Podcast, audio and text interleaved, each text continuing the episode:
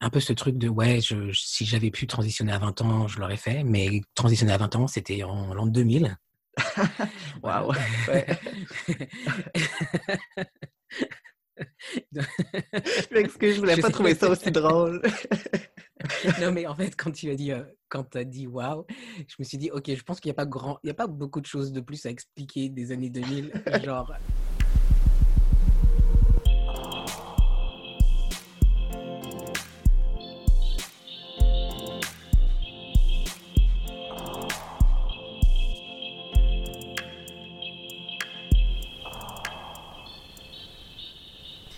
Salut et bienvenue à Comment s'aimer.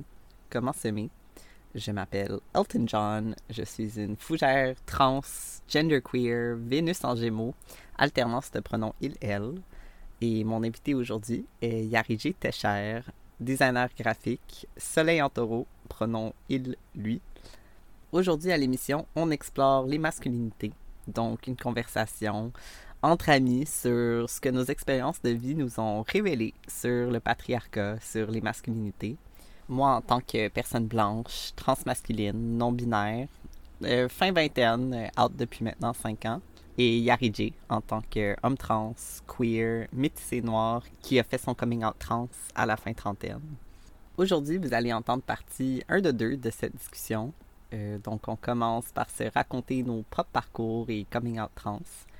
On explore ensuite comment on a vu ou non nos privilèges changer lors de nos transitions. En deuxième partie, la semaine prochaine, on parlera de dating, de sexe et de nos modèles de masculinité. Notre conversation a été enregistrée plus tôt cette année, au tout début de janvier 2021. Euh, Je crois que c'était seulement quelques jours après l'annonce du couvre-feu pour le Québec, euh, pour vous situer un peu dans, l'espace où on est au moment de la conversation c'est aussi le premier épisode de podcast que j'ai fait à vie. Euh, la première fois que j'enregistrais quoi que ce soit. Donc, un gros, gros merci à Yariji d'avoir offert d'être mon premier invité, d'avoir enduré tous mes tests de son et bien sûr pour tous les encouragements et le support moral. Euh, je crois que comme beaucoup de monde, faire quelque chose pour la première fois, essayer quelque chose de nouveau, ben, je trouve ça très drainant émotivement, psychiquement. Euh, mais vraiment, enregistrer cette conversation-là avec Yeri c'était tellement plaisant et tellement une belle façon pour moi de démarrer ce projet. Puis j'en suis vraiment reconnaissant. La conversation qu'on partage aujourd'hui capture vraiment nos expériences personnelles de nos transitions, euh, de comment on navigue le monde dans nos différentes identités. Et je trouve ça un peu évident comme disclaimer, mais juste au cas où ce l'est pas, c'est vraiment pas parce que Yariji ou moi, on a pris certains choix ou on a certains sentiments par rapport à, nos corps, à nos transitions, à nos coming out, euh, peu importe, que ce sont les expériences euh, de toutes les personnes trans ou transmasculines. Je pense que tous les parcours de genre de tout le monde sont des parcours super riches et complexes à leur manière, surtout pour les personnes trans. Puis j'envoie plein de love vraiment à tous celles qui se reconnaissent dans les expériences qu'on partage aujourd'hui et à celles qui ne se reconnaissent pas du tout dans les expériences qu'on partage. Plein d'amour pour tous les différents chemins et les détours que vous prenez dans vos vies euh, avec vos identités de genre. Dernier mot avant de commencer, euh, c'est que les 30 premières minutes du audio ont été mal enregistrées. Donc, on a utilisé le backup Zoom audio. Donc, la deuxième moitié de l'émission d'aujourd'hui et l'entièreté de l'épisode de la semaine prochaine sont beaucoup plus doux sur les oreilles. Euh, mais ça vaut vraiment la peine de toffer euh, les 30 premières minutes de glitch audio euh, aujourd'hui. La musique pour le podcast a été composée par nul autre que la fabuleuse Racim Rodriguez. Vous pouvez suivre son travail visuel et sonore sur YouTube en cherchant Racim, J-A-S-H-I-M, Rodriguez. Et finalement, la chanson utilisée en fin d'émission aujourd'hui est tirée de l'album Transmissions de Beverly Glenn Copeland. C'est un artiste queer, noir, transmasculin de 77 ans. C'est vraiment un trésor à écouter comme album euh, si vous ne l'avez pas déjà fait. Bonne écoute et on se revoit la semaine prochaine pour la deuxième partie de cette conversation.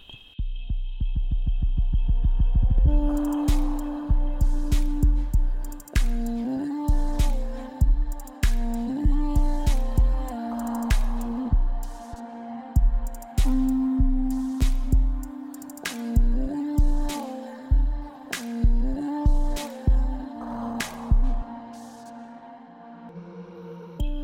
fait, euh, petite euh, anecdote, c'est que euh, moi, je pense sincèrement que je suis né un, un boy, tu vois. Mmh. Puis, parce que je, je pense ou j'ai l'impression que ma, ma, mon histoire est un peu classique, en fait, de l'histoire de beaucoup de personnes trans, euh, trans masques en tout cas. Euh, puis j'étais très. euh, tu sais, quand j'étais petit, on savait pas si j'étais un. On me demandait toujours si j'étais un garçon ou une fille. euh, Mm. même, même la façon dont j'ai été élevé par ma mère, c'était c'était genre ma sœur qui est plus grande que moi, puis qui est comme une, une qui était une jeune fille cis et qui est une femme cis. Euh, elle, de- elle devait faire le ménage, faire laver les assiettes, enfin ceci. Et puis moi, j'étais toujours en train de de pas le faire, puis on, ça, ça passait, tu vois. Puis, Ah ouais. Ouais, Ouais. puis tu sais, j'ai pas appris à laver mon linge, et puis j'ai pas. En fait, je, franchement, je, ouais, c'était. Enfin, j'en suis pas fier, tu vois. mais euh, c'est comme ça. Enfin, voilà. Et, euh, et en fait, ce qui s'est passé, c'est que moi, j'ai grandi en banlieue parisienne. Mhm. Donc, euh, euh, la banlieue parisienne, ben, comment dire? Moi, je suis fier en fait d'être banlieusard, puis euh, d'avoir grandi en banlieue parisienne, parce que c'est quand même une communauté, c'est quand même euh, une communauté de, de- de personnes racisées. Euh, c'est des, des personnes qui travaillent vraiment dur, formidable. Par contre, ce que ça n'est pas, en tout cas, peut-être que ça change, hein, je ne sais pas, mais ce que ça n'est pas, c'est que c'est vraiment pas un endroit sécuritaire pour les personnes queer, les personnes trans. Euh, donc du coup, euh, mais bon, j'étais quand même toujours qu'avec des garçons. Euh, je faisais tout ce que les garçons faisaient. J'étais toujours dans les équipes de garçons. Euh, Durant ton adolescence aussi? Ouais, ouais, Ah tout le temps. Ouais. Et puis, euh, je me souviens même que je, je- à l'époque, tu sais, c'était la grande mode du, du parfum euh, Jean-Paul Gaultier, le mâle. Non, mais en fait, maintenant, quand j'y pense, franchement, je viens juste de m'en souvenir là en, en te parlant, mais quand j'y pense, c'est comme presque caricatural. Mais ouais, euh, euh, le parfum que j'ai, parce que je peux plus, je peux plus mettre de parfum maintenant parce que je sais pas pourquoi j'ai développé une allergie, mais Mm. euh, je, à l'époque, mon parfum préféré, c'était Jean-Paul Gaultier, Le Mal. Euh, je sais pas si tu vois, enfin, je- en- franchement, je peux pas te dire à quel point c'est inconscient, conscient, je sais pas. Mais l'odeur, en plus, l'odeur, ça, ça, ma peau s'appropriait l'odeur vraiment, vraiment bien. Et du coup, je mettais ce parfum, puis tout le monde reconnaissait. que- Et euh, du coup, les gens m'appelaient JP ou Jean-Pierre. Euh, ou Ah Jean-Paul, ouais. pardon. Euh, JP ou Jean-Paul, tu vois. Puis est-ce que c'était un parfum, est-ce que c'était dans l'époque des parfums euh, unisexes à la Calvin Klein ou c'était vraiment un parfum genré masculin? Comme Non, c'était vra- vraiment un parfum genré masculin parce Ah plus, si tu regardes la bouteille, euh, Ah oui, c'est une bouteille d'homme. eh ben, c'est un torse d'homme. En fait, vachement, c'est vachement homo-érotique quand même. Et puis ça s'appelle le, ça s'appelle le mal, quoi. Tu sais, c'est Jean-Paul Gaultier, le mal. Bref. Non, mais sérieusement, c'est ridicule. Mais maintenant, maintenant, je peux en rigoler, c'est ridicule. Mais Ouais. vraiment, j'adorais vraiment ce parfum. Puis je le mettais. Et donc, ouais, on m'appelait JP. Puis, ouais, j'étais euh, typiquement, en fait, euh, j'aime pas le terme, hein, donc euh, je vais pas le dire. Mais en tout cas, j'étais, je vais pas le dire en français, mais je vais le dire en anglais. J'étais vraiment, vraiment tomboy. Je pense que je, je- on va dire que je, bah, c'est clair que je m'identifiais comme bah, en fait, tu sais, je ne sais pas si j'ai eu le choix de m'identifier comme lesbienne, mais en tout cas, c'était comme ça que on me voyait, c'était aussi comme Mm. ça que je me présentais parce que j'avais pas l'impression aussi d'avoir d'autres options. Ouais. Mais ce qui s'est passé, c'est que à l'âge de 20 ans environ, j'ai euh, ben, tout a changé. Genre, euh, je- j'ai comme mis de côté euh, ce côté masculin, puis j'ai pas surjoué la féminité, mais j'ai plus j'ai vraiment mis de côté le côté masculin. Puis donc, euh, je me souviens des fois, euh, on me disait que euh, les gens pouvaient pas forcément voir si j'étais entre guillemets euh, lesbienne, mais par contre, on voyait que j'étais artistique. Donc, tu sais, les gens ne savaient pas vraiment. En fait, c'est bizarre. Ça m'a toujours, je me suis toujours demandé ce que ça voulait dire. Puis Mm. c'est un peu, tu sais, pendant longtemps, je me suis demandé ce que ça voulait dire. Puis j'ai commencé à comprendre que, euh, tu sais, il y a des gens que tu, que tu rencontres, puis ils ont tellement une, une énergie, une aura artistique que Mhm. que, que c'est pas, tu peux pas, et pourtant, et, et pourtant ils sont pas forcément, euh, leur présentation ne te dit pas que c'est une personne euh, queer, mais par contre ils sont tellement artistiques, euh, et je dis pas que c'est de la façon dont ils se présentent, mais comme moi, en fait, comme moi j'étais plus masque, j'étais, j'étais beaucoup plus, on va dire, féminin, tu vois, mais en même temps avec le côté artistique, donc du coup les gens pouvaient pas se dire que j'étais lesbienne, mais il pouvait pas se dire que je ne l'étais pas non plus, tu vois. Mmh, ouais. Euh, mais c'est vrai que je me souviens de. Puis ça, ça m'a pris. Ça, c'est seulement récemment que je me suis rendu compte de tout ça. Hein. Mais ça m'a pris du temps à me rendre compte de tout ça. Mais je me souviens que euh, euh, je parlais plus en fait du. Parce que depuis toujours, j'ai voulu. Je voulais, en tout cas, être un homme. Puis, bien sûr, à l'époque, j'avais pas, j'avais, j'avais rien en fait. J'avais pas de représentation de, de transidentité. Donc, je m'imaginais que homme cis, tu vois. Puis, on, on top of that, euh, je m'imaginais homme cis, euh, à mon avis, euh, blanc. Je ne peux, je peux, même pas te dire, c'est pas, pas, pas clair, tu vois, mais comme, comme les seules représentations qu'on avait médiatiques ou quoi que ce soit, enfin bref. Donc en tout cas, je m'imaginais homme cis, tu vois, avec tout ce que ça peut vouloir dire, je ne sais même plus. Et puis, en fait, c'est seulement genre-là, en, 2019, que. Enfin, je pense que le, j'ai rencontré des personnes transmasques à Montréal avec qui j'ai beaucoup discuté. Puis, je pense que ma proximité avec ces personnes-là ont fait que j'ai qu'il y a quelque chose qui a émergé et que je me suis dit ben peut-être peut-être moi aussi. Mais j'étais pas sûr tu vois. Puis mmh plus je me posais de questions plus je parlais avec mes, mes amis transmas qui me disaient que les questions que je me posais, c'était typiquement en fait les questions. oui, comme les personnes cis, ils ne pensent pas ça, ils se pas ces questions-là. C'est ça. c'est ça. C'était genre, parce que je me souviens un, jour de dire à mon ami, euh, ouais, mais moi, euh, je veux juste une barbe euh, et des muscles. et. c'est comme si c'était aussi. et, et, et, mon ami m'a dit, mais donc tu, tu, tu, tu, tu penses que. Enfin, je me suis dit, ouais, moi je suis pas je suis pas trans parce que je veux juste une barbe et des muscles. Puis, euh, puis mon ami m'a dit, mais tu, tu, tu te sens pas vraiment, enfin, tu te sens pas vraiment, enfin, tu te sens pas assez trans. Puis j'étais comme, ben non. Puis, puis elle m'a dit, bah, tu sais, la plupart des personnes trans ne se sentent pas assez trans.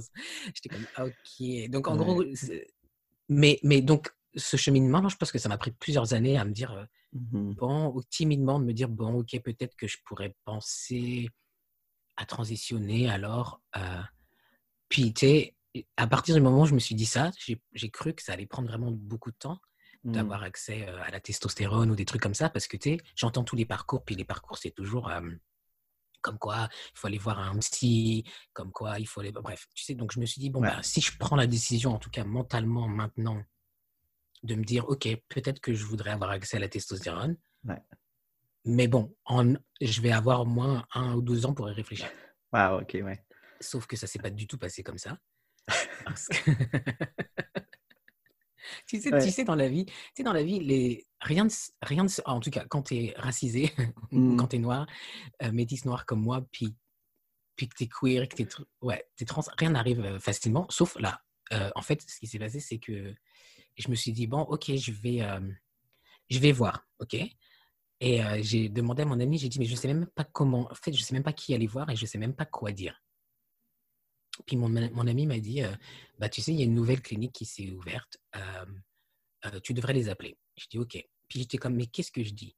Puis mon, ami m'a dit, bah, tu leur dis que tu es intéressé à commencer l'hormonothérapie et, et, que tu voudrais un, un rendez-vous. C'est aussi simple. Je me suis dit, OK.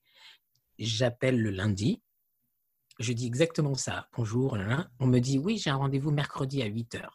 Déjà, ça n'arrive jamais ça à Montréal. Oui, non. What? T'as vu? T'as vu? es d'accord avec moi. Donc, ça n'arrive jamais à Montréal. Ça, déjà, bon, OK. Ensuite, je vais voir le médecin. Donc, le, le mercredi à 8 h, je vais voir le médecin. Et là, le médecin, euh, donc tu sais, c'est la clinique. Euh, est-ce qu'on peut dire le nom des cliniques et tout? Ben, vas-y. Hein, ouais, ouais. En plus, euh, si c'est un bon service. ouais, c'est la clinique Corum. Ah oui, je m'en doutais un peu. À, à Berry-UQAM. Ouais, je pense que, je sais pas, je pense qu'elle venait juste d'ouvrir cette clinique. Je sais pas, en tout cas. Mm-hmm. Bref, donc je vois mon médecin. il me pose des questions. Donc, il me pose des questions sur. là, à peu près la même question que tu m'as posée. il me dit que si je prends de la testostérone, tu sais, j'aurais c'est possible, ça sera plus difficile pour moi d'avoir des enfants. Puis là, je lui dis, bah, j'ai 39 ans, donc si j'en voulais des enfants, j'en aurais déjà eu. Puis il me dit, bah, écoute, euh, on va faire euh, une prise de sang. Et euh, quand j'ai les résultats de la prise de sang, je, tu reviens me voir. Donc il m'a donné un rendez-vous pour, pour deux semaines plus tard. Donc, je suis revenu deux semaines plus tard et il m'a dit tes prises de sang sont vraiment très bonnes. Donc, euh, tiens, ton ordonnance de testostérone. Waouh! Waouh! Toi qui t'étais donné un énorme out. comme, non, mais c'est bon, j'ai le temps. Exactement. donc deux semaines. Et Ouais. euh, Ça t'a fait quoi de euh, ben, j'étais comme. d'avoir le feu vert comme ça? Ben, déjà, non, mais en fait, pour moi, j'ai senti ça comme un signe parce que, comme je te dis, dans la vie, rien n'arrive aussi facilement. Mm. Et puis là, c'est arrivé tellement facilement. Euh, puis comme je, je suis bien entouré et que mon ami m'a aussi aidé à comme, euh, me montrer comment... Enfin, c'est c'est mon ami qui m'a euh, injecté pour ma première euh, Oh, injection. Ouais. oh, c'est beau! Et enfin bref, en fait, j'ai l'impression que tout était aligné, quoi. Les gens n'étaient pas étonnés et en même temps, là où les personnes étaient étonnées, c'est que j'en ai jamais vraiment parlé de ce désir. Enfin, j'en ai, j'en ai pas parlé, tu vois, sauf à, à certaines personnes, mais j'en ai pas parlé. Puis, Mm. donc les gens sont comme, bah en fait, ça nous étonne pas, mais en même temps, t'en as jamais parlé, tu sais. Ouais. Puis je me suis, et puis tu sais, j'ai commencé à me poser des questions, genre pourquoi j'en parlais pas, pourquoi j'en parlais pas, pourquoi j'en ai jamais parlé? Puis euh, c'est là que je me suis rendu compte qu'à 20 ans, parce que je t'avais dit qu'à 20 ans tout a changé, enfin quelque Ouais. chose a changé. Et en fait, ce qui s'est passé, c'est qu'à 20 ans, je suis allé au cinéma tout seul et j'ai vu Boys Don't Cry. Yo, ce film, moi, on m'avait pas dit ce qui se passait dans ce film-là. Je l'avais juste vu dans des palmarès de top film queer. Ça m'a traumatisé. Ça m'a Ah ouais. traumatisé profondément. Ouais. Ah ouais. En plus, enfin, top film queer, je veux dire, les... non, mais franchement, les gens, faut qu'ils arrêtent là. Parce que ce film, euh, ce film, il est traumatisant. Il est Ouais. traumatisant et à l'époque, donc je pense que je l'ai vu en. Je me souviens plus si je l'ai vu en. je suis désolé pour les, pour les, euh, les références, mais je sais pas si je l'ai vu en 99 ou en 2000, mais je sais que. Je me souviens, tu vois, je me souviens encore du. Parce qu'en plus, je l'ai vu la nuit. Euh, tu sais, euh, je pense que c'était le mardi. Je, je vivais à Londres à ce moment-là et je pense que le mardi, c'était des films moins chers, tu vois. Puis donc, Ouais. j'allais souvent aller voir des films seul le mardi. Puis je suis allé voir ce film, donc au grand écran, et j'avais pris, une séance tard. Puis je pense que je suis sorti vers 23h de la séance. Je m'en souviens encore, toi, vraiment clairement.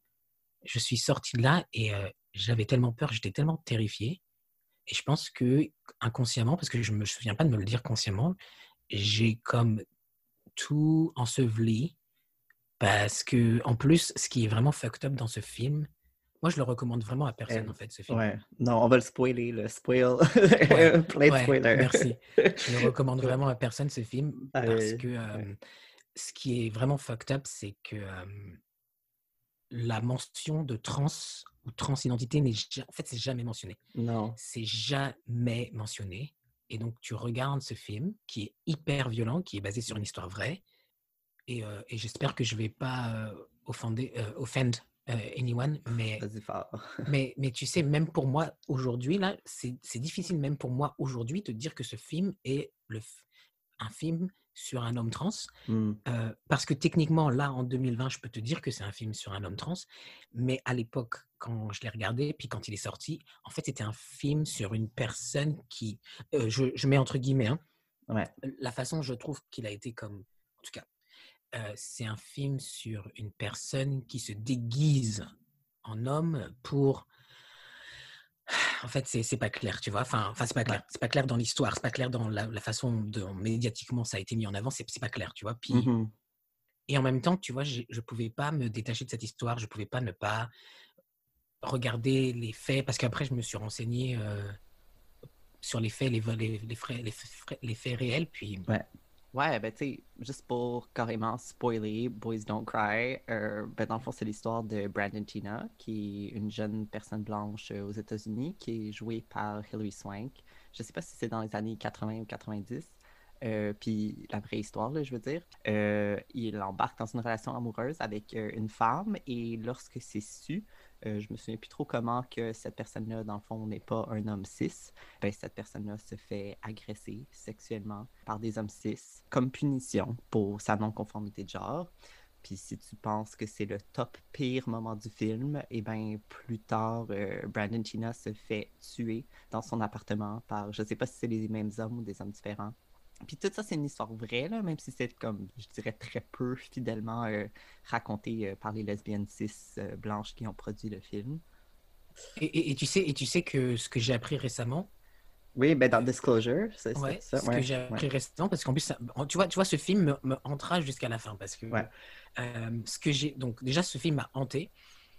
Euh, et l'autre chose, c'est que ce que j'ai appris récemment, c'est que moi, je ne savais pas, et c'est vrai que même dans l'histoire, parce que je me souviens de lire l'histoire, l'histoire vraie, puis ceci, puis Ouais. ils, ont, ils ont complètement euh, in- invisibilisé euh, le fait que, y a, que, que, que, que ce personnage avait un, un coloc euh, noir, et Oui. que lui aussi a été tué, en fait. Oui, au Donc, même pas moment. seulement un- Ouais, C'est pas seulement un. Ouais, c'est ça. C'est pas seulement un crime euh, euh, euh, transphobe, c'est aussi un, un- un crime raciste, en fait. Mhm.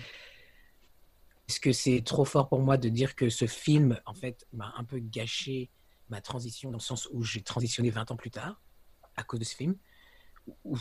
Je sais pas. En tout cas, euh, en tout cas ouais, je, je, je, je me suis rendu compte de ça il y a pas longtemps, en fait. Mhm. Ben ouais. Ben ouais, puis déjà qu'on voit pas de personnes trans dans les médias, comme je dirais dans les médias encore aujourd'hui, ben que ce film-là soit sorti en quoi, euh, 99, puis que ça soit pendant longtemps une des seules représentations de ce type d'identité sexuelle-là, ben c'est pas vrai que ça a pas eu d'impact sur nos imaginaires, euh, que ce soit individuel ou collectif. Ouais.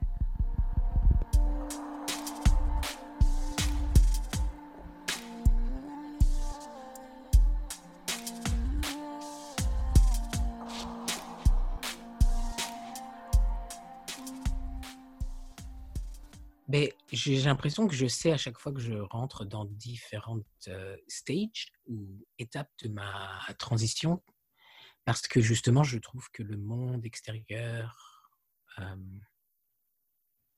me, me, me le fait bien sentir. Mhm. Euh, bah, il y avait au début, j'étais comme mégenré constamment. Puis ça, c'était dur. Puis je- ça dépendait qui c'était, mais si c'était des gens que j'allais jamais revoir, je disais rien. Euh, après, il y a eu aussi une partie où euh, les gens ont commencé à commenter sur ma voix au début. Après, il y a eu une partie où je voyais un peu le regard euh, dans la rue, le regard de, des, des, des, des femmes, je dirais femmes ou femmes cis, ou en tout cas des personnes qui se présentent plutôt femmes. Tu sais, je me sentais bien quand je rentrais dans une pièce ou, ou quelque chose comme ça, que des fois il y avait un regard qui, qui quelque, on me remarquait, puis, puis après le, le regard changeait. Comme, c'est un peu comme si on me remarquait, on remarquait une certaine masculinité, puis après, comme on voyait que j'étais pas un homme cis, ou je sais pas, en tout cas, il y avait quelque chose comme ça. J'ai aussi commencé à, re- à remarquer que je me faisais beaucoup regarder par euh, des hommes, euh, à mon avis, queer ou, ou, ou gays. Mhm. Euh, puis c'était vraiment différent parce que c'était un peu comme le regard vraiment insistant, mais pas insistant comme un, pas insistant comme un homme cis là qui vient te, te, te parler dans la rue là quand il pense que tu es une femme, tu vois. Ouais. Pas de, pas de la même façon. C'était vraiment insistant, mais pas. euh, c'était pas insistant, genre je vais venir dans ton espace. C'était insistant, genre euh, je te fais comprendre quelque chose, tu vois. Puis j'ai- jusqu'à maintenant, je sais toujours pas comment, comme, je Ouais. sais toujours pas quoi faire de ça, Ouais. parce que je connais pas ces codes-là. Moi aussi, même, euh, même dilemme. de- C'est vrai? Je, je sais pas quel code donner en retour ou non. Donc ça, ça t'arrive aussi? Euh, quand même, mais de plus en plus, je dirais que je sens que, Ouais. que les hommes gays me voient comme un Twinkie boy. Ouais, ouais, ouais. ben ouais. Et, euh, et tu fais quoi, toi, en général, quand ça t'arrive? Euh, ben je, je freeze complètement. Ouais. J'ai juste l'air un peu confus, mais ouais. Ouais, ben moi, euh, des fois, euh, franchement, je vais, je vais dire, on m'a jamais, on m'a rarement fait des sourires éclatants, tu sais. Puis des fois, je suis comme, tu sais, je souris back parce que, parce que le sourire est trop beau, mais je suis toujours comme, je sais pas ce, qui, ce que ces personnes voient, en fait. J'arrive pas à savoir ce que ces personnes voient. Puis des fois, je pense que je suis même, des fois, je, je pense que ça m'est déjà arrivé où euh, je marche et euh, le mec me regarde intensément, puis il Ouais. me sourit, puis je me retourne, genre, pour voir s'il y a pas quelqu'un derrière moi, parce que je suis Oh! c'est vraiment à moi qu'il a souri. Euh, euh, donc ça, c'est assez marrant, mais euh, ouais, donc ça, ça, ça, ça a changé aussi. Mm. Après, là, récemment, c'est pour ça que je pense que je Ben, je j'ajouterais, Ouais. je viens d'y penser, là, mais sinon, euh, ce qui est arrivé, les, les Mhm. fois que c'est arrivé, c'est euh, Mhm. j'ai tout le temps un, un- un moment de, de peur où je me dis, ah, quand est-ce que cette personne-là va comprendre que, que je suis pas un homme cis? Il y a comme tout de Ah, suite une ouais. espèce de panique de comme, ben là, si je joue au jeu, puis lui, il réalise qu'il y a quelque chose de, de off, tu sais, puis s'attend à une personne cis, euh, il y a aussi un peu cette panique-là dans l'interaction de comme, quand est-ce que, quand est-ce qu'ils vont savoir? C'est super, impor- euh, c'est super intéressant que tu dises ça parce que moi, je, je pense que je me pose même pas la question de est-ce qu'ils vont comprendre que je suis pas cis Parce que pour moi, dans ma tête, s- je j'ai pas l'air cis, en fait. Donc, je- pour Mmh, moi, j'ai pas l'impression que les gens peuvent me voir autrement. Enfin, j'ai pas l'impression que les gens peuvent me voir comme un homme cis.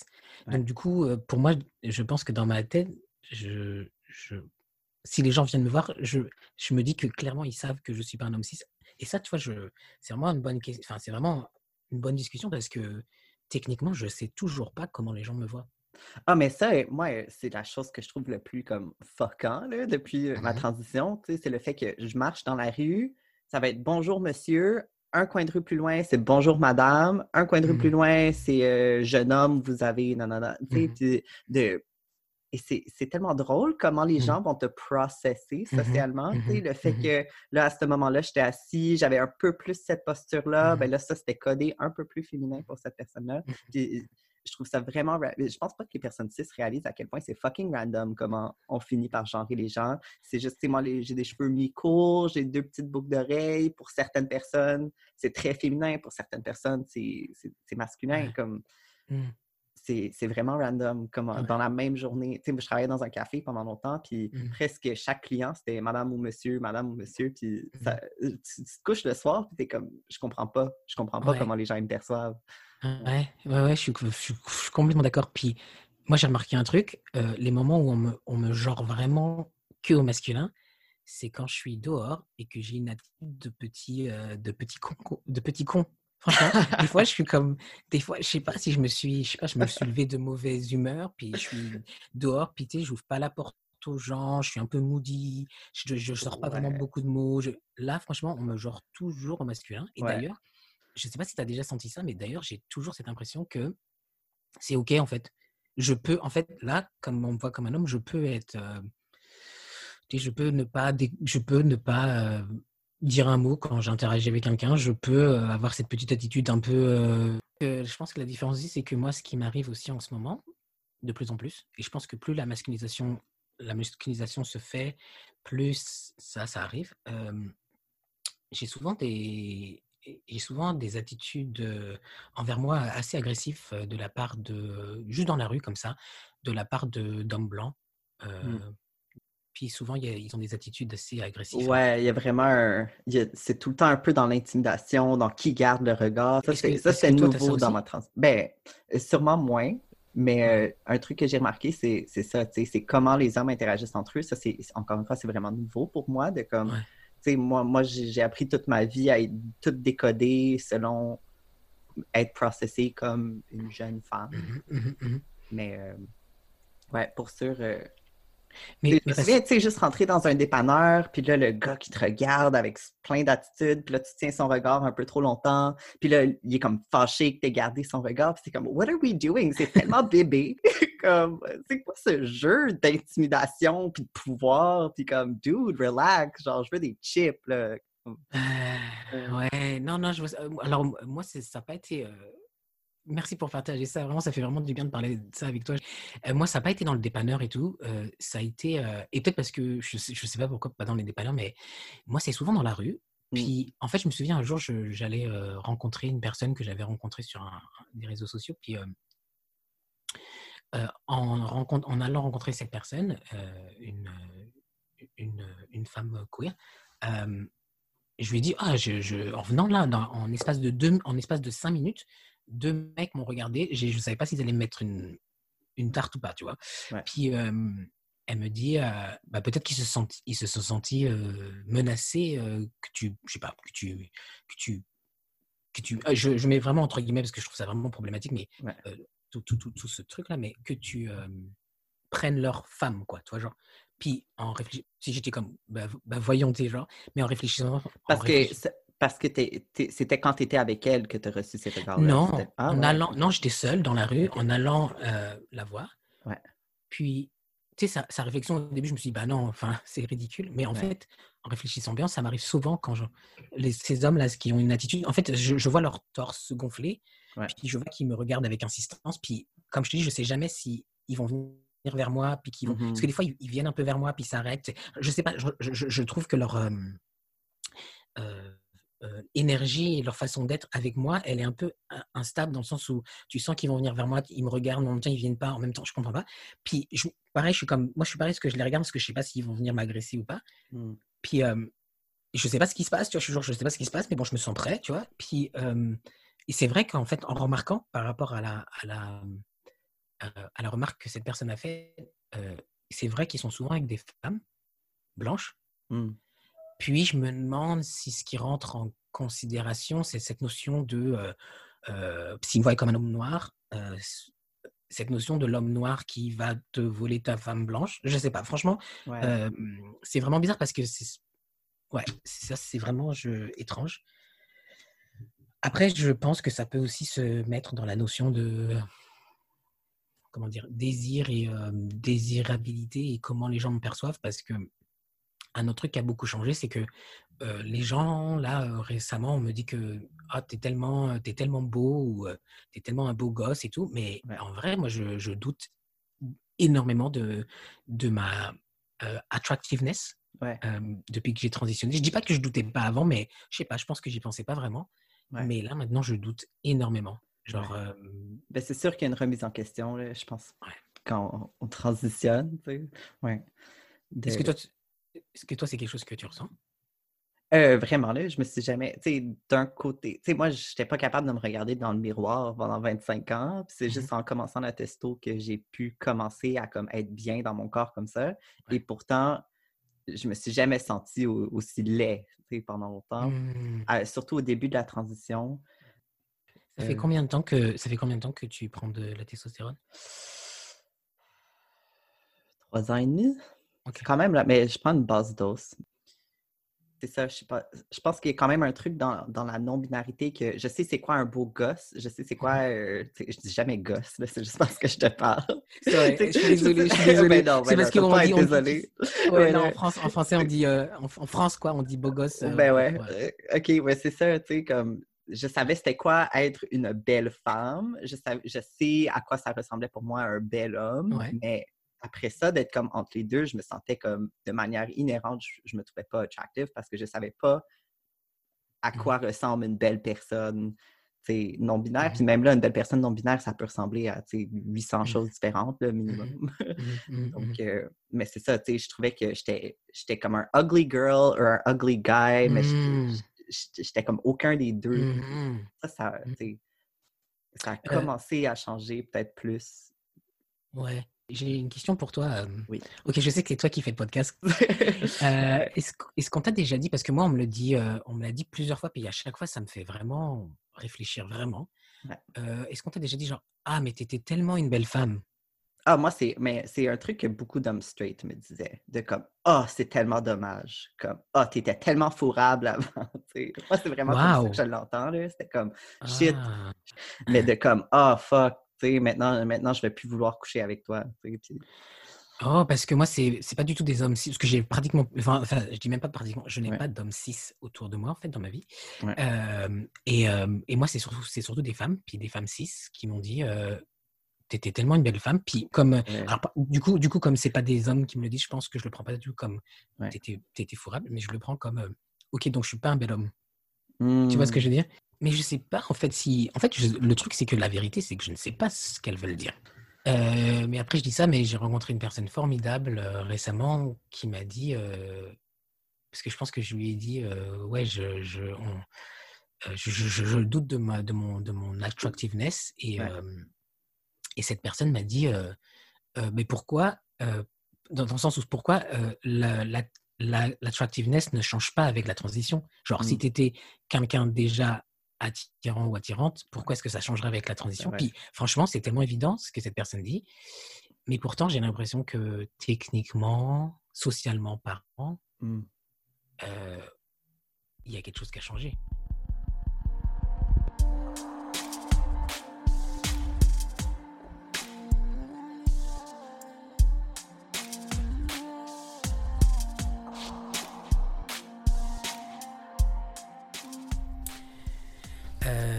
Coup, euh, moi je parle, je parle, euh, sais, mais euh, toi je t'ai même pas demandé parce que c'est vrai qu'on se connaît. En fait, c'est vrai que ce qui est marrant, c'est qu'on se connaît on se connaît trans en fait. je sais pas si on se connaît. Et donc du coup, j'ai jamais pensé à te poser la question de toi en fait. Comment ça s'est fait pour toi? Oui.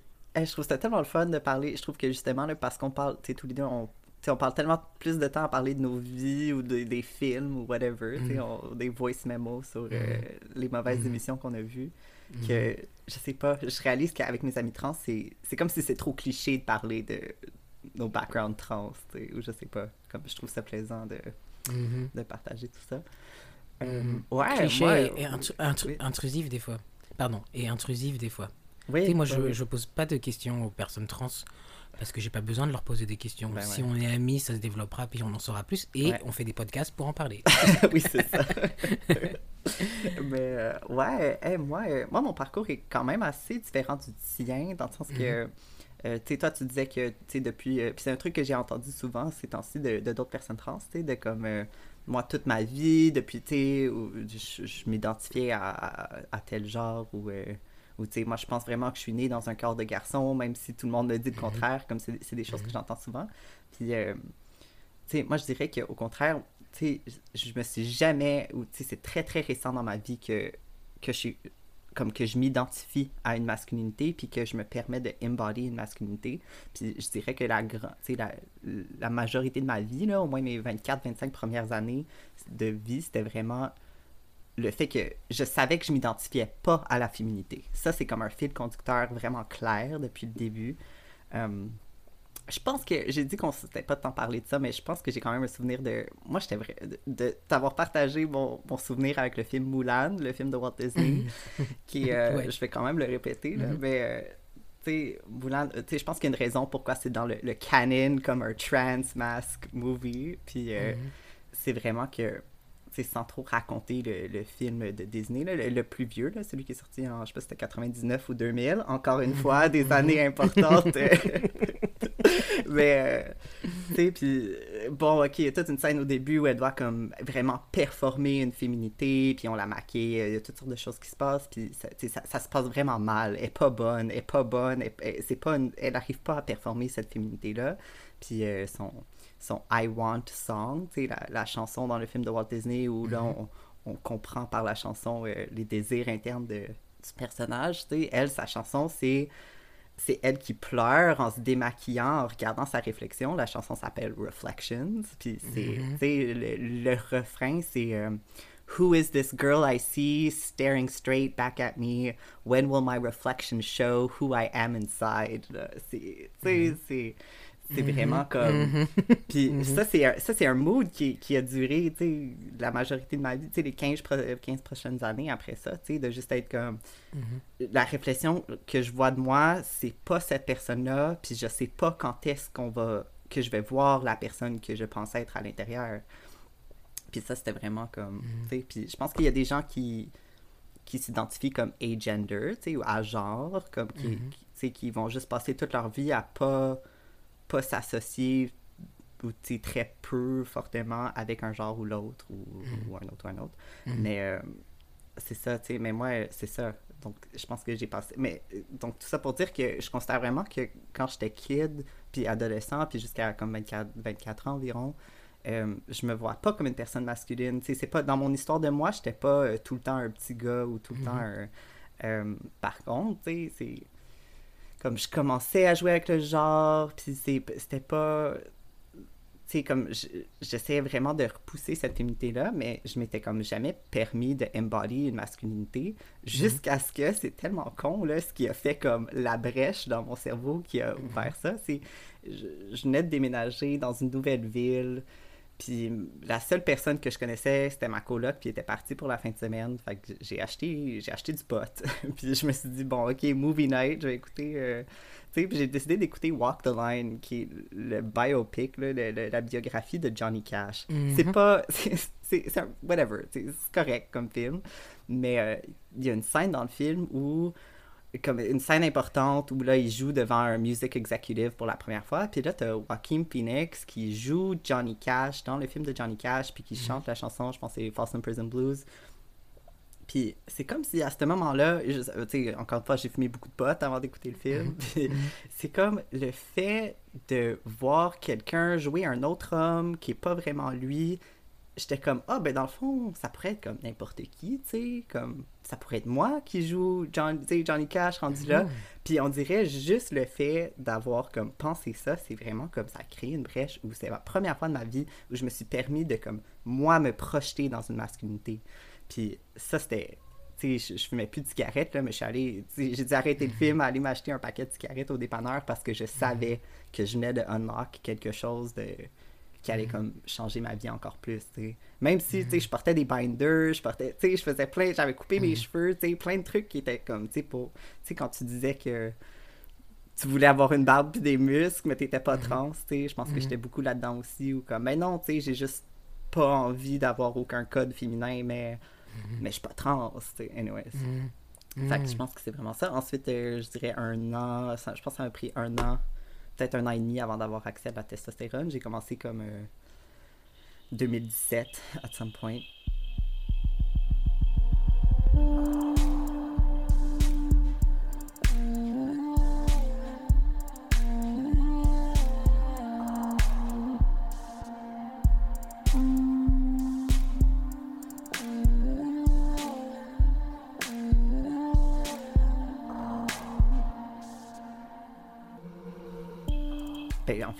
Ça, revient un peu à, à ce que tu disais avant, puis euh, je je serais comme curieux parce que moi, il y a beaucoup de. Ok, je vais poser la question ensuite. Mhm. euh, ensuite, je vais, je vais faire le lien, mais euh, en fait, je serais curieux de savoir, comme depuis ton coming out, comment est-ce que tu as senti euh, tes privilèges changer, que ce soit pour le meilleur ou pour le pire? Est-ce que, tu sais, le, le fameux privilège masculin, là, qu'on dont on entend tant parler. Ouais, euh, c'est- Tu sais quoi, je, je pourrais jamais avoir de, Ouais. de réponse euh, non complexe, pour être honnête. Parce que déjà, quand tu parles de privilèges, là, moi, je pense déjà même avant, en fait, de transitionner médicalement, juste les privilèges de, par exemple, pour moi, d'être euh, à Montréal, alors que je suis pas d'ici, tu vois. Euh, le fait d'avoir le privilège Ouais. d'avoir accès à la testostérone, déjà. Euh, avoir le privilège de d'être je dirais relativement parce que mais relativement safe tu vois. Euh, donc déjà je pense que je peux pas je peux pas euh, diviser euh, le fait de faire un coming out de coming out de transitionner et une certaine forme de privilège ça c'est sûr. Après je trouve que c'est aussi comme un double double I don't know swedge euh, comment on dit je sais pas double- sword, ouais. exactement Couteau à double tranchant. Ex- bien dit, c'est bien dit. Euh, parce que euh, aussi faire son coming out, ça veut dire être visible. Mm. Puis être visible, euh, je sais pas en fait à quel point c'est c'est un privilège aussi d'être visible parce que justement, moi je trouve que être visible en tant qu'une en tant qu'une personne trans noire et, et encore un trans masque. Donc ça c'est déjà rien que juste être trans masque. Je sais que c'est un privilège. Je le sens vraiment beaucoup. Mhm. dans Ouais. le sens dans le sens où euh, la violence envers moi elle est elle est pas c'est pas la même que les femmes trans noires. Bah ouais déjà déjà il y a ça. Après euh, bah, le privilège d'être euh, able-bodied you know tu vois le, Mhm. ça euh, après y a je pense qu'il y a encore plein d'autres privilèges dont je suis pas forcément réellement conscient euh, mais en tout cas euh, être out c'est être visible donc je me rends, je me rends bien compte que dans l'espace public je suis extrêmement visible Mhm. euh, et donc du coup, moi, je, en fait, je me sens, je suis, il y a, il y a un, un niveau de paranoïa qui s'est, qui a augmenté pour moi depuis ma transition, dans le sens où euh, non seulement je me sens pas safe, par exemple, de retourner en France. euh, parce que parce que je viens des banlieues, parce que aussi dans ma propre famille, je suis pas sûr de ma de ma propre sécurité. Donc ça, c'est quelque chose qui est comme c'est c'est une difficulté en plus de, de toujours se... En fait, j'ai l'impression que mon niveau de survie, ma, ma, ma- mes techniques de survie, mon niveau de survie, ma, ma pensée de survie est comme euh, up the roof, tu vois. Mhm. puisque maintenant ça vient de l'interne, mais ça vient de l'externe aussi. Puis moi, j'ai remarqué le fait d'être vu plus comme une personne, pas comme un homme noir ça a énormément d'impact parce que je te dis, euh, en plus avec euh, ce qui s'est passé en 2020, l'assassinat de George Floyd, euh, les, manifs Black Lives Matter, moi, en tout cas moi, mais mes amis noirs aussi, mais moi aussi, je, on s'est fait suivre, on s'est fait agresser, puis plusieurs fois là, ça m'est arrivé d'avoir des hommes blancs qui me font des signes comme quoi ils vont me tabasser ou, ou euh, on s'est fait suivre dans la rue avec euh, une amie à moi. Ouais, ça c'était ici à Montréal. ouais. Et la façon dont ils étaient, ces hommes, euh, parce que tu sais, tu sais, des, avant de transitionner, quand tu es vu comme une femme, c'est clair que ça m'est déjà arrivé d'avoir des hommes qui me suivent, tu vois, mais c'était pas du tout la même énergie. Puis là, donc là, là j'ai une énergie pour moi que dont je suis pas, j'ai pas l'habitude encore, mais c'est vraiment une énergie fait, l'énergie de la haine là, parce que je trouve que pour moi, je ressens une énergie différente entre l'énergie de, de vouloir te faire du mal quand on te voit comme une, comme une femme, puis ce qu'on veut de toi ou ce qu'on veut te faire, puis l'énergie de vouloir te faire du mal quand on te voit comme un homme noir. Ou, ou si c'est pas comme un homme noir, en tout cas comme, comme une personne qui n'est pas une femme mais qui est noire. Euh, la police aussi. Euh, très clairement, euh, très clairement, je. Ouais, quand je, vois des sirènes. En fait, tu, vois, ça m'est déjà arrivé de, marcher dans la rue. Parce que j'aime beaucoup marcher dans la rue le soir. Bon, obviously, là, le couvre-feu fait que. Mais j'adore mettre mes écouteurs puis aller marcher tard le soir. Euh, quelque chose que je me permets de plus faire maintenant plutôt qu'avant, parce que comme tu dis, c'est vrai qu'il y, a aussi y a aussi une notion où je suis invisible, c'est-à-dire que quand je suis dans un bus de nuit et qu'il n'y a que des hommes cis, euh, bah ouais, on me regarde pas quoi. Tu vois, sauf si c'est des gens, en fait, sauf si des gens racistes, on me regarde pas.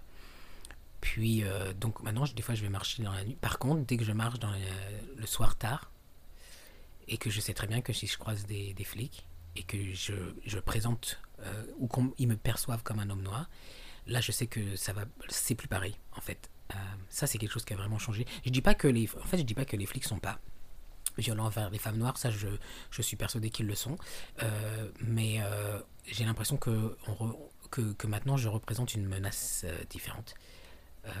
Hmm je pense tout le temps euh, par rapport à ah ouais le privilège que le truc que j'ai remarqué par contre qui est quand même vraiment super agréable et en même temps qui me rend vraiment triste c'est que euh, je pense que ça doit faire 2-3 semaines maintenant que euh, à plusieurs reprises je suis allé dans des magasins genre tu sais pour envoyer une lettre ou pour acheter dans une boulangerie tu sais, je dirais pas les noms mais dans une boulangerie où je suis même allé chez un, imprimeur et, et j'avais beaucoup de questions parce que j'étais pas sûr de ce que j'avais besoin ou ce que je voulais donc j'arrive je leur parle, puis je leur parle, je leur pose des questions, puis euh, moi, je, dans ma tête, je, pense, je, me, me dis jamais que les gens me voient comme un homme, en fait. Comme je sais pas, je me dis jamais que les gens me voient comme un homme. Donc, euh, à l'espace de même pas une semaine et demie, j'ai eu quatre interactions avec des personnes qui me servaient dans un, dans un contexte euh, public. Et les gens étaient. Deux, deux fois, c'était des femmes cis, puis euh, deux fois, c'était des hommes blancs euh, plus âgés que moi, euh, cis.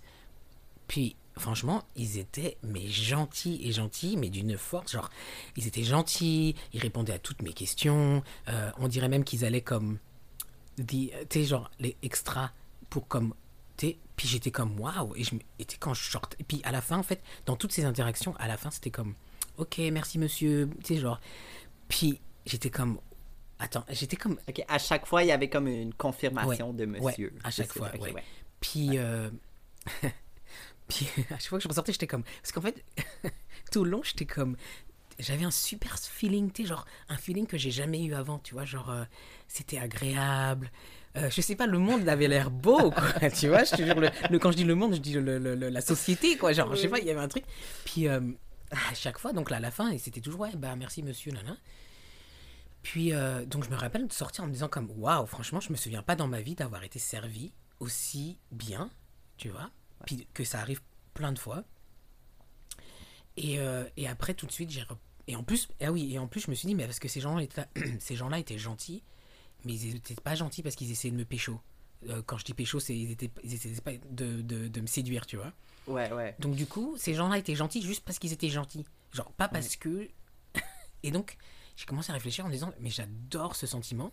Et en même temps, tout de suite, j'ai commencé à être vraiment triste parce que je me dis, mais moi j'ai plein d'amis, femmes là, euh, femmes cis, femmes queer ou, ou femmes presenting ou, ou femmes trans, qui sont pas du tout servies comme ça et qui seront peut-être jamais servis comme ça, ou que s'ils sont servis d'une manière qui est à peu près gentille, c'est parce que tu sais même pas si la gentillesse, elle vient parce que la personne veut quelque chose. Et je me suis dit, mais vraiment ce monde, mais vraiment ce monde, tu vois, genre, c'est fucked up. Puis du coup, je sais pas, c'est c'est c'est c'est c'est vraiment c'est vraiment ambigu. Mais après, tu vois, ce qui était marrant aussi, c'est que j'ai aussi cette impression qu'on me voit comme un jeune homme. Qu'on me, Ouais. voit, qu'on me voit un peu comme un jeune homme qui n'a pas encore complètement trouvé son, sa masculinité. Parce que les deux hommes cis euh, plus âgés, j'ai l'impression qu'ils m'ont pris un peu sur leur- sous leurs ailes. Puis les deux femmes euh, qui devaient peut-être avoir mon âge ou plus jeune, c'était un peu comme si j'étais euh, un gentil homme, euh, un, gentil jeune homme doux, tu vois. Ouais, c'est vraiment le, le, le comme trans baby face c'est tellement c'est tellement un truc comme c'est comme si tout le monde pense que t'es un ado, ou comme un homme prépubescent, je sais pas, c'est vraiment un drôle de ouais. Je, relate beaucoup. En tout cas. Ouais, donc, donc du Mais en fait, c'est Ouais. drôle que tu dis ça parce que moi aussi, tu sais, dans le, quand je repensais à tous les moments comme ça, tu sais, moi, euh, tu sais, je dirais que comme professionnellement, ça a pas tant changé ma vie de faire un coming out et tout, mais où ça a beaucoup changé, c'est comment les clients interagissent avec moi et comment les, les autres professionnels, dans le sens, tu sais, que la personne à la quincaillerie, la personne, euh, tu sais, peu importe, la personne avec qui je dois faire affaire dans sa business, tel- euh, comme tu dis, là, tellement plus de respect, super poli. euh, tu sais, cette personne-là fait confiance en ma capacité de raisonnement si je dois commander euh, quoi que ce soit. Tu sais, il y a comme un Ah ben oui, tu dois savoir ce que tu fais. Puis ça, j'avais jamais vécu ça avant. Là. Commander des verges de paillis quand t'es une femme, c'est comme oublie ça. Là. C'est impossible que tu puisses savoir comment calculer euh, des mètres cubes de quoi que ce soit. Je te jure. Ah, ouais. Ouais. Et, la, et la sensation aussi que. Parce que moi, je, pose, je, je suis quelqu'un qui pose beaucoup de questions. Et euh, cette sensation que maintenant, quand je pose des questions, bah, elles sont pas ridicules, mes questions. C'est- ouais, ouais. Ben oui, t'es- tu veux juste faire un choix éclairé, informé, comme c'est normal. c'est- ouais. C'est mon droit, tu vois, genre. J'ai le droit. Non, mais c'est.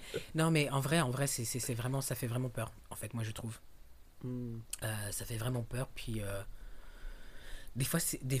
En fait, c'est vraiment. Parce que moi. Autant être servi comme ça, c'est super agréable, autant, autant, autant c'est malaisant en fait, euh, si tout le Ouais. monde ne peut pas, pas- peut pas avoir accès à ça, tu vois. Hmm. Pour faire un, un peu écho à ce que tu disais, tu sais, quand, quand je naviguais le monde en tant que femme, Mhm. c'est comme si tu as tout le temps tes petites antennes qui tournent, tu sais, tes petites antennes qui gagent toutes les situations tout le temps. Puis c'est tel, comme, je pense qu'on réalise pas à quel point c'est épuisant parce que tu es tellement, tu sais, c'est comme ça que tu as grandi. Sais, ma mère m'a bien éduqué à avoir des antennes hyper euh, sensibles Mhm, aussi. mhm. Puis je pense qu'on réalise pas à quel point c'est tes antennes sont tellement sensibles, sont tellement suractivées, tu es constamment en train de monitor les situations. Tu tu rentres dans l'autobus, il y a un monsieur qui t'a regardé deux secondes de trop, là, ok, ah, ah, ah, là, tu dois garder comme. Puis là, vous descendez au même arrêt, ah, ok, fuck, là, j'ai comme marché trop lentement, est-ce qu'il voit ça comme une invitation? Comme tu es constamment en train de gager les situations. Puis je pense que, tu sais, moi, au contraire, depuis que j'ai transitionné, je- mes, mes antennes sont vraiment moins activées. Comme, puis je pense que ça parle beaucoup de, de my whiteness aussi, là, comme le fait que maintenant je peux naviguer le monde de plus en plus comme un homme blanc. C'est comme si, ah, enfin, je peux, comme, tu sais, mes, mes antennes, elles peuvent aller un petit peu plus lentement. Et quand, quand j'ai senti une, tu sais, quand j'ai eu peur pour ma sécurité, c'était tout le temps parce que j'ai senti qu'il y avait une queerphobie ou une transphobie, puis que c'était souvent des hommes, tu sais, des hommes blancs qui qui voulaient, tu sais, là, je sentais qu'ils étaient fâchés, puis ils voulaient réagir à ça. Puis c'était vraiment, tu sais, quand tu parlais de à- la haine qui est comme palpable d'une façon différente, tu sais, les, les fois où j'ai eu le plus peur, c'est parce que j'ai senti, en fait, c'est- c'est- je pense que les gens ils me voyaient vraiment comme une tapette, comme, tu sais, comme, comme un homme gay vraiment efféminé, qui est comment moi je me sens, tu sais, donc comme, tu sais, merci de reconnaître euh, mon identité de genre, tu sais, mais, mais ouais, je pense que, mais je pense que ça en dit beaucoup sur le fait que le fait que moi, quand je transitionne, je me sens de plus en plus en sécurité. Euh, in my white man of it all, tu sais. Ouais, ouais, je vois ce que tu veux dire. Euh, genre, tu sais, comme toi, enfin, je dis, je dis ça, mais c'est vraiment, euh, like, genre, je, je dis pas que c'est vrai, hein, mais c'est un Mm. peu le truc de, euh, toi, tu t'es devenu un homme blanc, donc du coup, t'es intouchable, tu vois. Ouais. Un peu comme ça. Absolument. Puis, euh, mais, euh, euh, c'est marrant parce que moi, j'arrive pas à séparer ma queerness. euh, je ne, j'arrive pas, j'arrive pas, je ne peux pas, je ne pense pas que c'est possible de séparer ma queerness, transness de ma racialisation. Ouais. Et donc, du coup, quand les gens sont agressifs avec moi, euh, je sais pas si c'est un mélange de queerphobie, transphobie, euh, racisme anti, ou anti-blackness, je sais pas. Après, j'ai aussi l'impression, après, je sais pas, est-ce que c'est à cause de nos différences de couleur de peau euh, ou juste la façon dont on est dans le monde? Je sais pas, toi et moi, euh, moi, je sens qu'il y a des gens qui se sentent menacés par moi. Mm. Je sais pas si tu vois ce que je veux dire. Euh, quand je suis dans le bus ou je sais pas, ou qu'il y a des gens Ouais. qui vont comme être agressifs avec moi, je sens qu'ils se sentent menacés. Et je sais même pas pourquoi en fait ils se sentent menacés, tu vois. Euh, Je sais pas si toi c'est pareil quand tu parles de, tu sais, euh, les moments où tu t'es senti en danger, que c'était parce que queerphobie ou transphobie, est-ce que c'est parce que c'est quelque chose qu'ils ils avaient une haine envers tu vois, puis donc ils, ils le projetaient sur toi, ou est-ce que tu as senti que ta présence était menaçante pour ces personnes-là? Non, définitivement, dé- définitivement, ces gens-là ne me perçoivent pas comme une menace. Ok.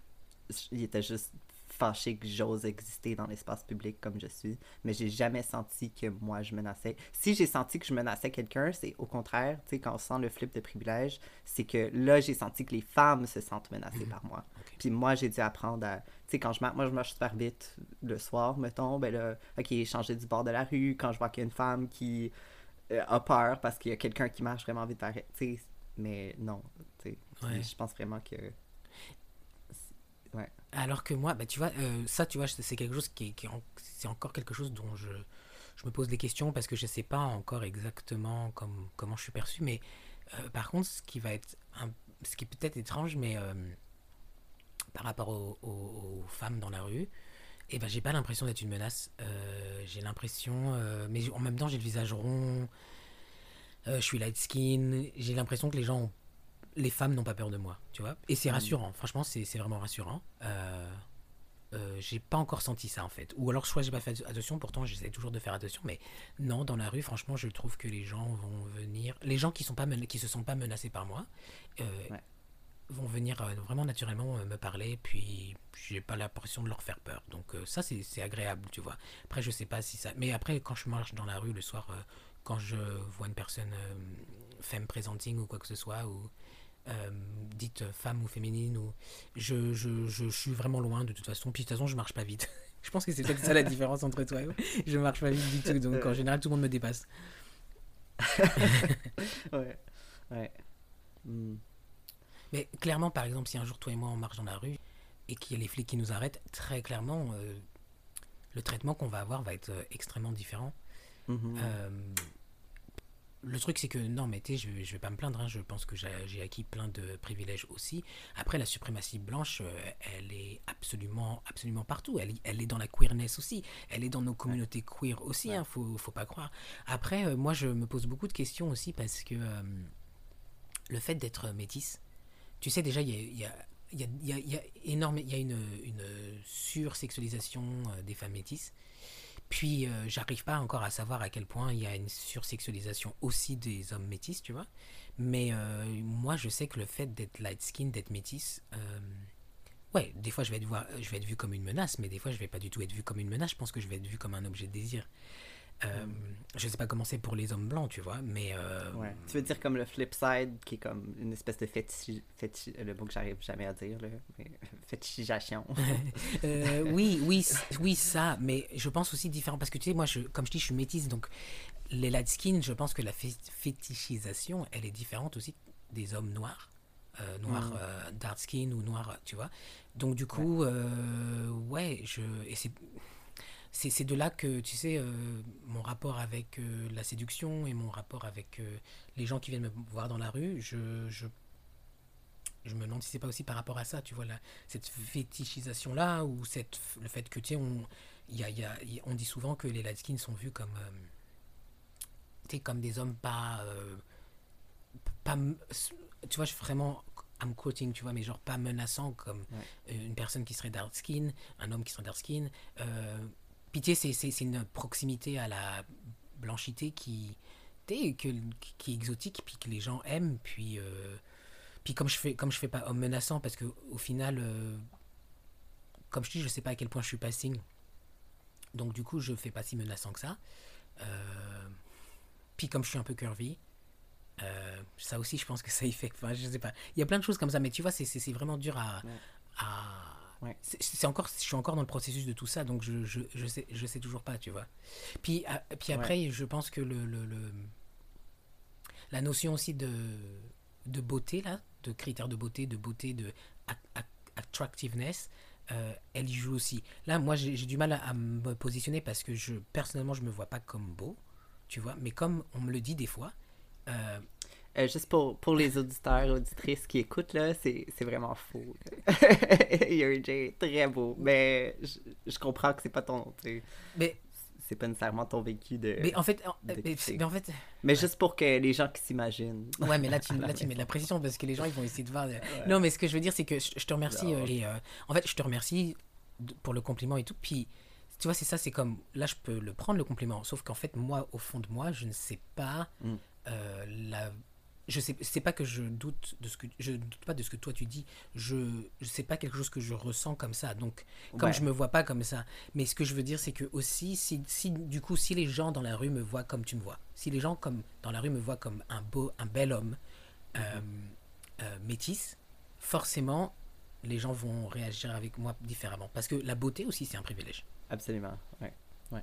J'aimerais contraster un petit peu avec Mhm. mon expérience de ça, qui est que, moi, je passé de quelqu'un qui, qui était très invisible, je dirais, dans la scène queer, je- j'étais pas particulièrement comme femme dans mon, dans ma manière de m'habiller et tout, mais euh, je pense que le fait que j'avais pas de, de petites coupes de cheveux, puis j'avais pas vraiment une manière de m'habiller qui signalait nécessairement comme une queeritude, ben, comme clairement, une fois que j'ai commencé à comme adopter une expression de genre comme moins conforme, soit plus masculin, ben là, comme vraiment, là, j'ai vraiment vu à quel point comme je fitais comme vraiment beaucoup de star- standards de beauté comme queer occidental, tu sais, comme je suis blanc, je suis mince, je suis relativement grand, euh, j'ai comme un look androgyne qui correspond à un look androgyne qu'on trouve acceptable, tu sais, dans le sens que comme sais, comme un peu féminin, imberbe, mais en même temps avec un code vestimentaire masculin, dans le sens où, comme, il y a toutes sortes de looks androgynes, tu sais, si on pense à une personne super poilue avec une robe, ben, comme, ça, c'est une non-binarité qu'on n'accepte pas, tu sais, qui est comme pas tolérée.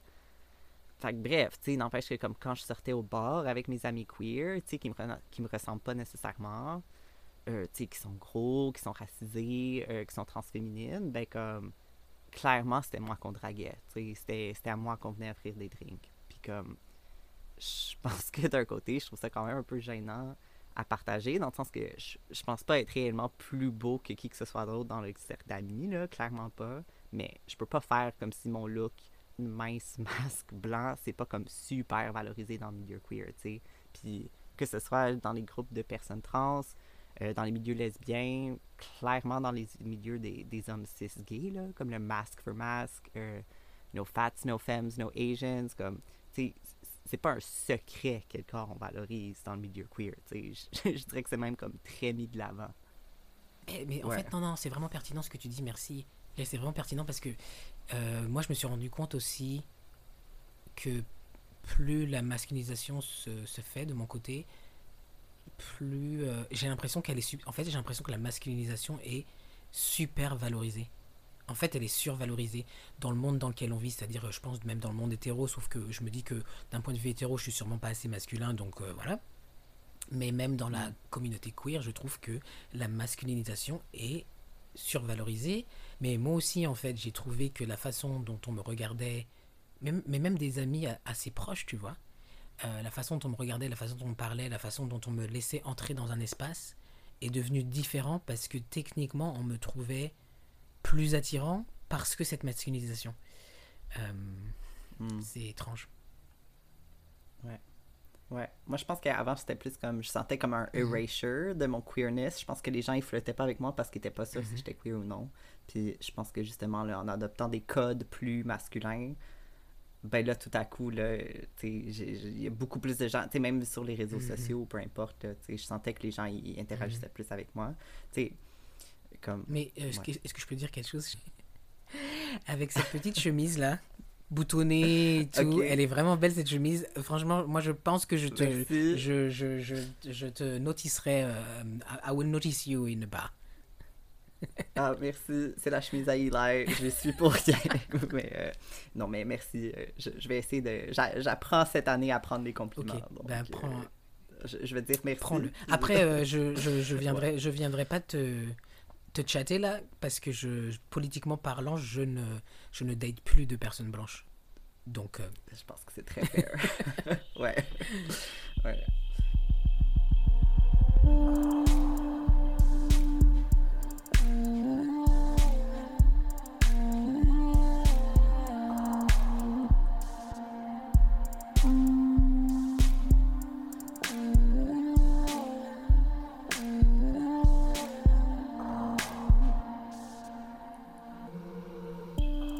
Là, on a un peu parlé de nos interactions comme dans le, le public. Euh, au niveau, est-ce que tu as senti d'autres, euh, tu sais, que ce soit, euh, je sais pas, tu sais, professionnellement ou même. euh, en tout cas, j'ai des questions sur la vie amoureuse, là, dans pas long, parce qu'on s'entend que on peut pas euh, faire un podcast sans parler du monde du dating. clair.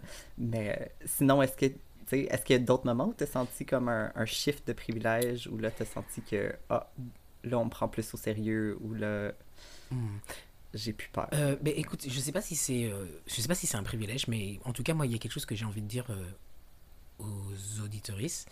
Euh, et je dis, et je dis pas que c'est vraiment la formule et que tout le monde doit suivre ça et que ça marche à tous les coups. C'est pas ce que je dis, mais il y a quelque chose que au niveau professionnel que j'ai fait. Parce que tu sais, moi j'étais là, j'étais jusqu'à jusqu'à juillet 2020, j'étais à l'école parce que j'étais étudiant international. Puis je- j'étudie- j'étudiais le graphisme. Et euh, quand j'ai fini, euh, bah, il fallait que je trouve un boulot, tu vois. Puis, euh, tu sais, j'ai beaucoup réfléchi parce que je stressais énormément de devoir euh, faire des, euh, des, des entretiens d'embauche en étant trans, en étant, comme je dis, pas passing, parce que clairement, j'arrête pas de le dire, mais je ne sais pas si je suis passing ou pas. Donc, donc je vais toujours dans ma tête penser que je suis pas passing. Je, je comprends vraiment. Je comprends. Moi, c'est- je dirais que c'est vraiment dans les derniers mois que j'ai comme embrace le fait que là, je pense qu'on me considère plus comme une personne masculine. Comme je peux plus prendre pour acquis que le default setting, c'est masculin. Mais c'est super, Mhm. super récent. Puis je pense que pour beaucoup de personnes trans, ça va juste être ça toute ta Mhm. vie. Ouais. Comme de toujours te demander d'interagir avec quelqu'un, puis au milieu de la conversation, t'es comme, j'ai aucune idée de comment cette personne-là est en train de me Ça me recevoir. rassure tellement. Puis des fois, tu finis la, des fois, tu finis la conversation, puis t'es comme, je sais toujours pas. Ouais. Eh, Ça me rassure tellement ce que tu dis parce que c'est, si tu savais, c'est comme mon quotidien. Puis je sais pas, des fois j'ai l'impression d'a- d'avoir. euh, it's a mindfuck, tu sais. Genre, des fois je suis comme. Mais, que- mais je- bref. Mais donc ça me rassure de, de t'entendre dire ça quand même, vraiment. Mais donc au niveau professionnel. euh, donc comme je, comme je stressais beaucoup sur ça, puis tu sais, le truc que je stresse aussi, c'est tu sais, toute l'histoire des papiers, le fait que moi je suis immigrant, euh, je peux pas encore changer mes papiers euh, d'identité parce que euh, ça, ça, ça serait vraiment... En fait, ça, ça, ça fuckerait tout au niveau euh, de mon visa, de mes papiers euh, d'immigration, Ouais, donc je peux pas. Il faut ouais. que je sois permanent, résident permanent pour pouvoir le faire. En tout cas, je pense qu'au Québec, c'est comme ça, je sais pas dans les autres provinces. Donc du coup, euh, moi je peux pas changer, euh, je peux pas changer euh, mes papiers, puis euh, pour l'instant.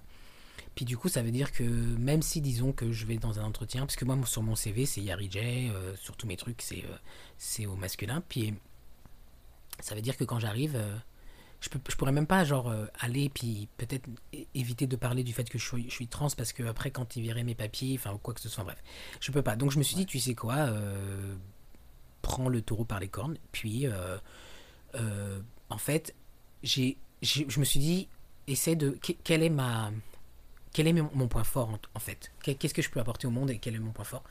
Puis euh, je me suis bien rendu compte, tu vois, avec toutes les personnes trans que je connais, masculines, trans, féminines, euh, que on apporte énormément au monde. Je veux dire, il suffit que tu ouvres Netflix, que tu regardes Netflix, que euh, tu regardes, je sais pas moi, même Queer Eye pour the Straight, là, c'est pas forcément des personnes trans, mais même juste des personnes queer. Il suffit que tu regardes Queer, euh, queer, Eye, euh, queer Eye for the Straight Guy ou, ou, d'autres choses. Enfin bref, je trouve que les personnes cutie, cutie BIPOC aussi en particulier, apportent énormément au monde, à cette société-là qui nous traite en fait comme de la merde, mais qui au final prend, prend tout de nous, tu vois. Puis, puis on pousse les limites, puis on.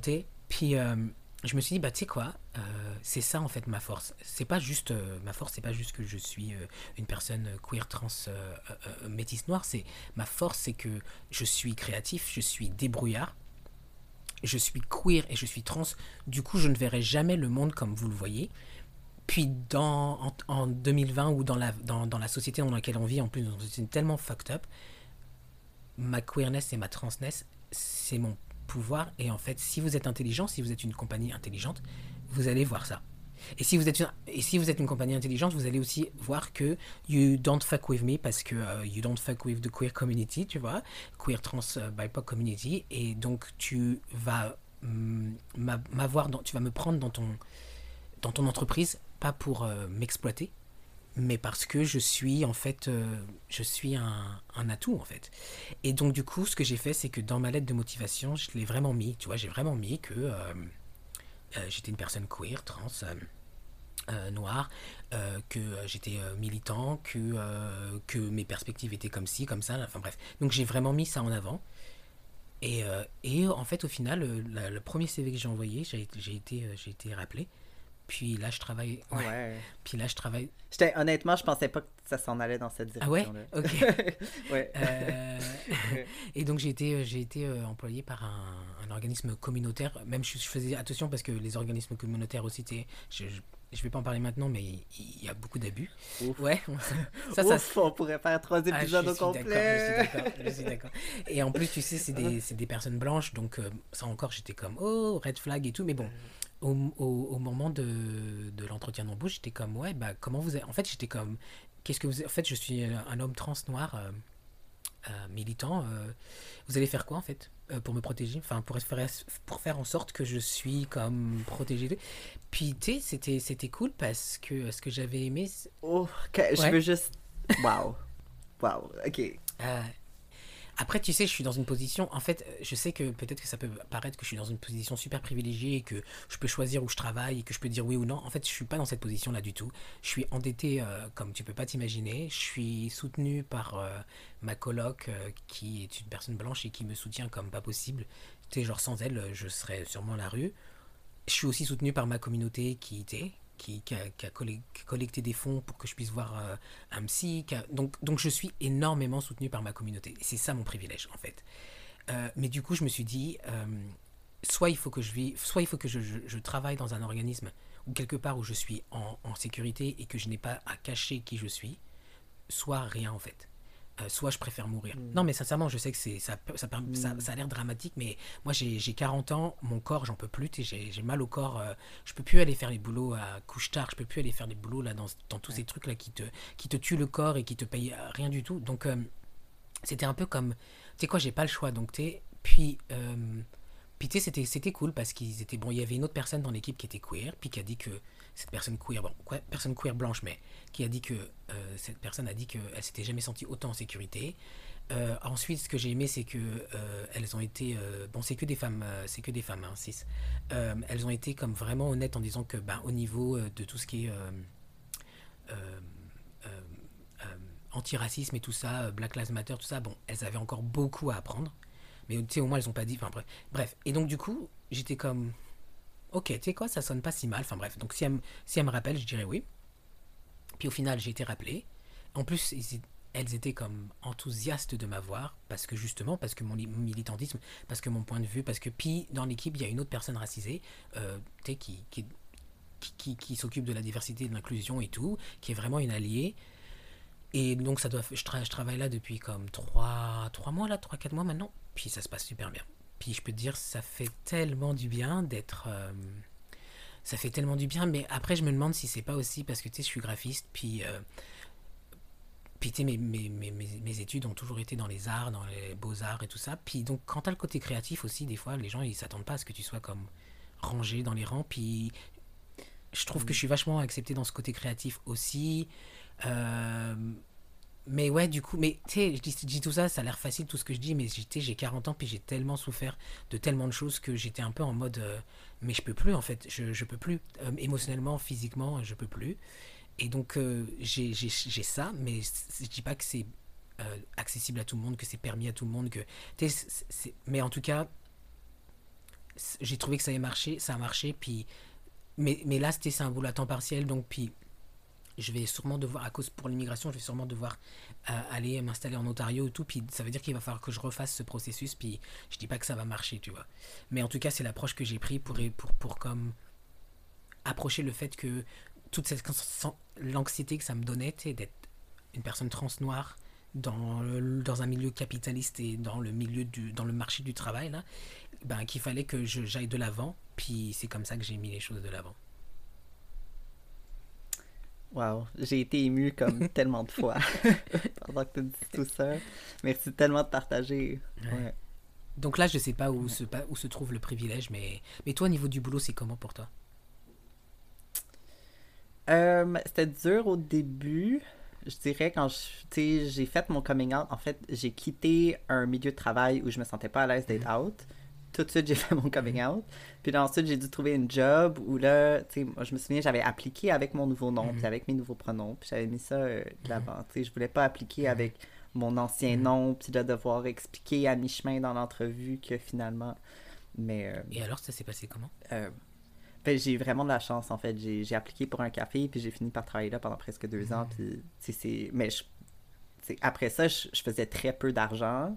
Quand je chialais aux gens autour de moi que je faisais peu d'argent puis que je trouvais ça difficile, euh, il y avait souvent un comme ben pourquoi tu vas pas juste te trouver un autre emploi qui paye mieux puis j'étais comme mais tu sais en tout cas ça prend pour acquis qu'il y a d'autres emplois qui vont être aussi comme mhm. généreux envers mhm. mon, mon, identité de mhm. genre puis en même temps je trouvais ça fucked up parce que je trouvais que j'acceptais beaucoup de choses au café en me disant que ben il y a nulle part autre qui allait hmm. comme m'accepter hmm. je sais pas tu sais je pense que j'ai aussi enduré beaucoup de hmm. choses en me disant que comme parce que je trouvais que j'étais comme coincé dans dans ce ce safety là euh, ouais mais, euh, mais sinon je trouve que j'ai pas tant c'est ça comme j'ai dit plus tôt là tu sais mon je trouve que c'est pas tellement qu'on me trouve tellement meilleur ou tellement tu sais ou que j'ai tellement don un meilleur salaire depuis que je suis, je suis un homme. Mais euh, c'est vraiment plus que les clients interagissent. Donner des conseils, moi je suis horticulteur, donner des conseils de mhm. plantes à un client qui te regarde comme, là, tu sais tellement pas de quoi tu parles, comme c'est vraiment différent que moi, un homme, donner, ou, je, je me considère pas comme un homme, mais je suis mhm. comme dans les moments où je suis perçu comme ça, de, de donner du advice horticole, puis que les gens, ah, merci tellement, ah, c'est tellement intelligent, ah, c'est bien dit, comment vous avez dit mhm. ça, tu sais. Je vois que les gens sont tellement plus réceptifs à mes conseils. Que... Puis, tu sais, je pense qu'il y, a un petit côté ça qui est l'âge aussi. Tu sais, c'est différent être une femme de 24 ans puis donner des conseils à, à un bonhomme de 60 mhm. ans que d'être perçu comme un mm. homme de 29 ans qui. Mm. Mais, ouais. ouais, je vois ce que tu veux dire. Waouh! Euh, mais euh, je voudrais rebondir sur ça si tu me permets. Mais ouais. Euh, c'est vrai que des fois, tu sais, quand on se dit ouais, j'ai de la chance, mais en fait, j'aimerais bien qu'on puisse se dire qu'en fait, non, on n'a pas de la chance. Qu'en fait, c'est ce monde-là qui a de la chance, c'est ces entreprises-là, c'est ces gens qui nous traitent pas comme de la merde, qui ont de la chance de nous avoir dans leur vie, en fait. Et euh, parce qu'en fait, on fait avancer les choses comme. On fait avancer des choses comme pas possible, tu vois. Peut-être que ça les challenge, peut-être que ceci, cela, mais vraiment, on pousse les choses et on fait avancer les choses. Et, euh, et en fait, on devrait même être payé plus et on devrait même être plus apprécié, tu vois.